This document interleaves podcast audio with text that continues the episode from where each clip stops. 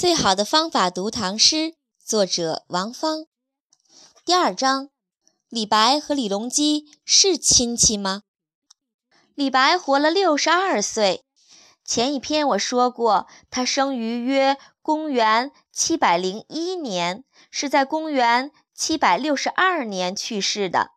这里要说明一下，古人一般都说虚岁，就是在自己的实际年龄上加一岁。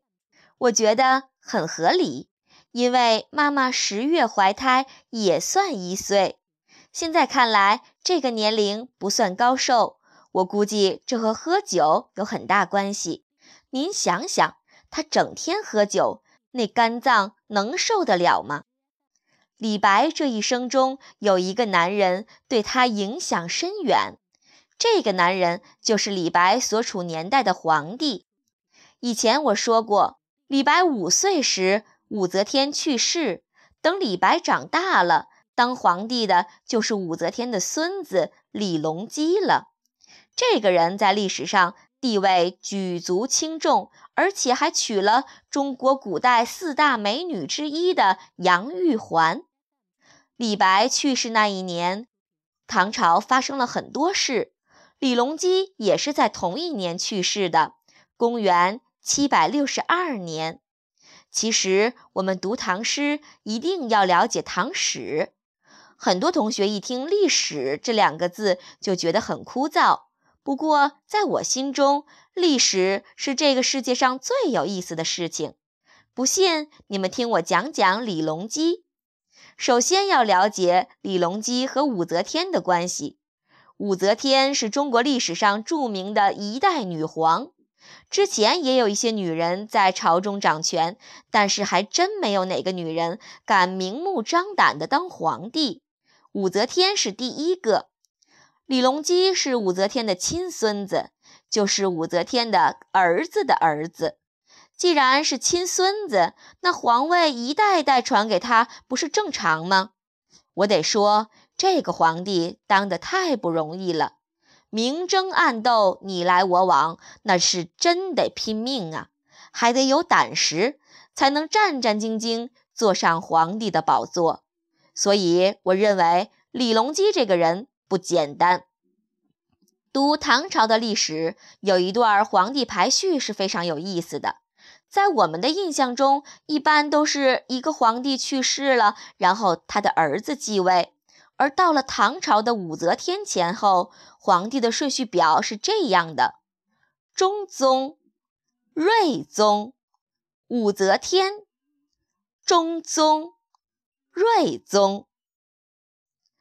中宗和睿宗都是武则天的儿子，为什么会有这么神奇的排位法呢？说简单点儿，就是武则天的丈夫去世以后，当时的太子李显。继位当了皇帝，史称中宗。但是武则天已经实际掌握了大权，中宗没干几天，武则天就找个原因把他给废了。中宗从此远离朝廷，被贬到湖北房州十几年。废了中宗的目的肯定是想自己当皇帝呀。但是武则天知道自己一来是个女人。二来也不姓李，猛然当皇帝，怕大家反了，于是迂回了一下，把另一个儿子李旦弄回来当皇帝。李旦史称睿宗，他明白自己处境很糟糕，母亲不过是把自己当做一个傀儡，不会放实权给自己的，所以这个皇帝当得很憋屈，生怕说错一句话，做错一件事儿就被母后给杀了。当时宫中的情况很复杂，只要有权力的地方就有明争暗斗。武则天的野心都已经写在脸上了，她就是要自己当皇帝的。李旦便多次向武则天表示，希望由母亲来管理国家，并说自己和母亲的能力相差实在是太远了。这种表达正是武则天所需要的。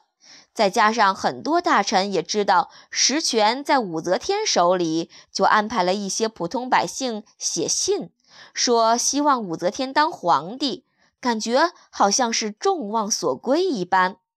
武则天终于在公元六百九十年如愿以偿地当上了这个皇帝，定洛阳为都城，国号周。这里一定要说下国号和年号的区别。国号就是指国家的称号或者一个朝代的称号，年号是中国古代封建皇帝用于纪年的名号。国号对于一个朝代来说是不变的，一般由开国皇帝定。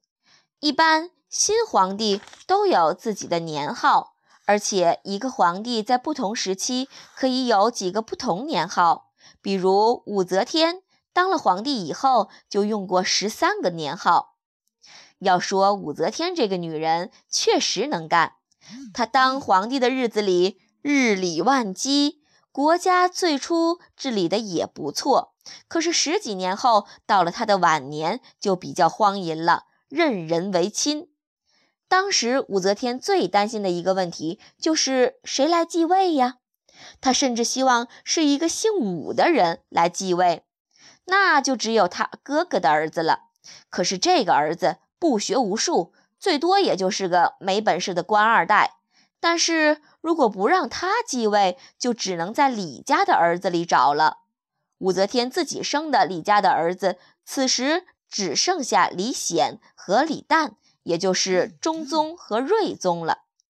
武则天对李旦渐渐的有提防了，因为他出奇的冷静。史传有一次，他的两个妃子去拜见武则天，因为武则天哥哥的儿子武承嗣说了他们的坏话。武则天直接就把那两个妃子给杀了，再没有回来。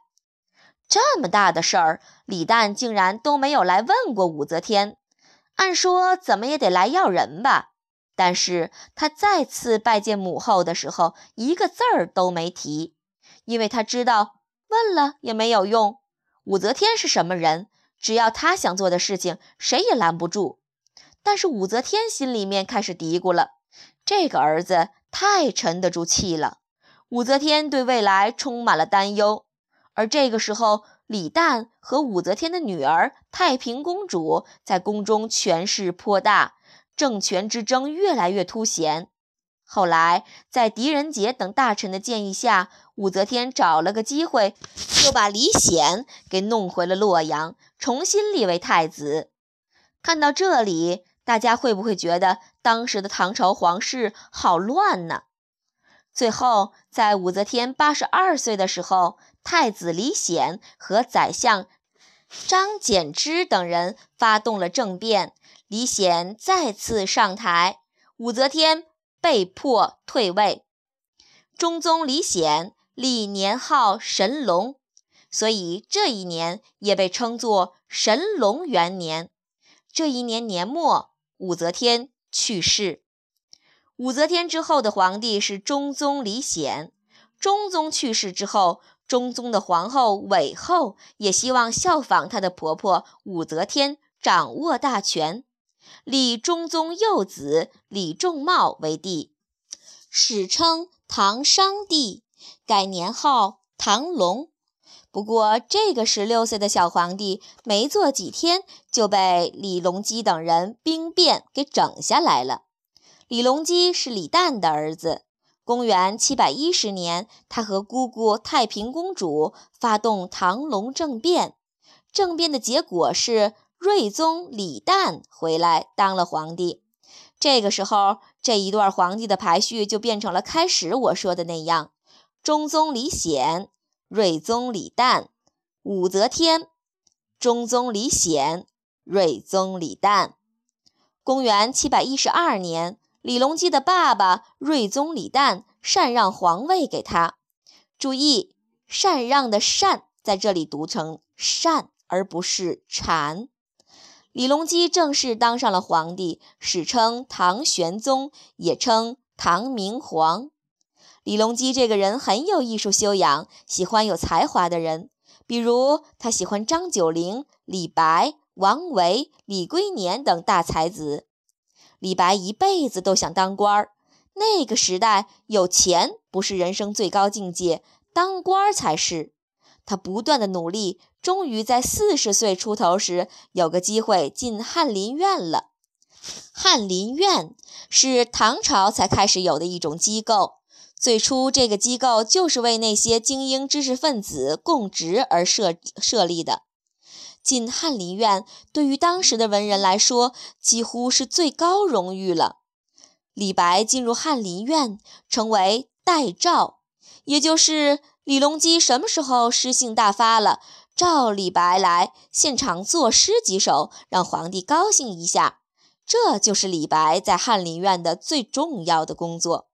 有一次，李隆基和杨玉环春日赏牡丹，突然觉得配上诗歌就更美了，立刻召见李白。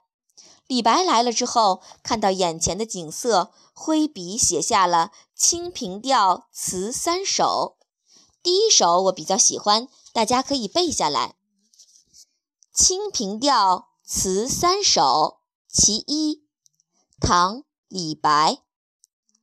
云想衣裳花想容，春风拂槛露华浓。若非群玉山头见，会向瑶台月下逢。第一句一定要记得，衣上的裳这里读长音。古代指遮蔽下体的裙子。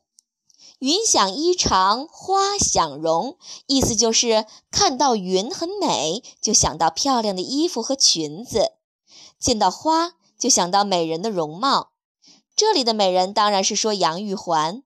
这个“想”字写得太妙了，也可以理解为杨玉环身上穿的衣裙像云一样美丽，她的容貌像这牡丹花一样雍容华贵。大家都知道杨玉环很丰满，用牡丹花形容真是准确。以云和花来比喻杨玉环，估计皇帝也高兴死了。第二句“春风拂槛露华浓”，字面意思是说春风吹过栏杆，牡丹花沾着晶莹的露珠，更显得艳丽。就是继续夸杨玉环呗。因为写花其实是在写人，所以这首诗里所有夸花的、夸景的，都是在说杨玉环的美。第三句、第四句里出现了两个地名：群玉山。传说中西王母住的地方，瑶台；传说中仙子居住的地方。李白说：“若非群玉山头见，会向瑶台月下逢。”这样的倾城之貌，如果没有在西王母居住的群玉山见到，那就只能在月下仙子居住的瑶台与他相逢。反正就是各种夸杨玉环呗。这几句诗后来也常常用作赞美漂亮女子。如果你觉得一个女孩好看，就夸“云想衣裳花想容，春风拂槛露华浓”。哇，太有文化了，立刻让人刮目相看。李白这首诗写的精美绝伦，我自己非常喜欢。台湾歌手邓丽君以及内地歌手王菲都曾经把这首诗唱了出来，说明大家都很喜欢。看到这里，李白和李隆基的关系已经一目了然了。李白是臣民，李隆基是天子，他们只不过都姓李。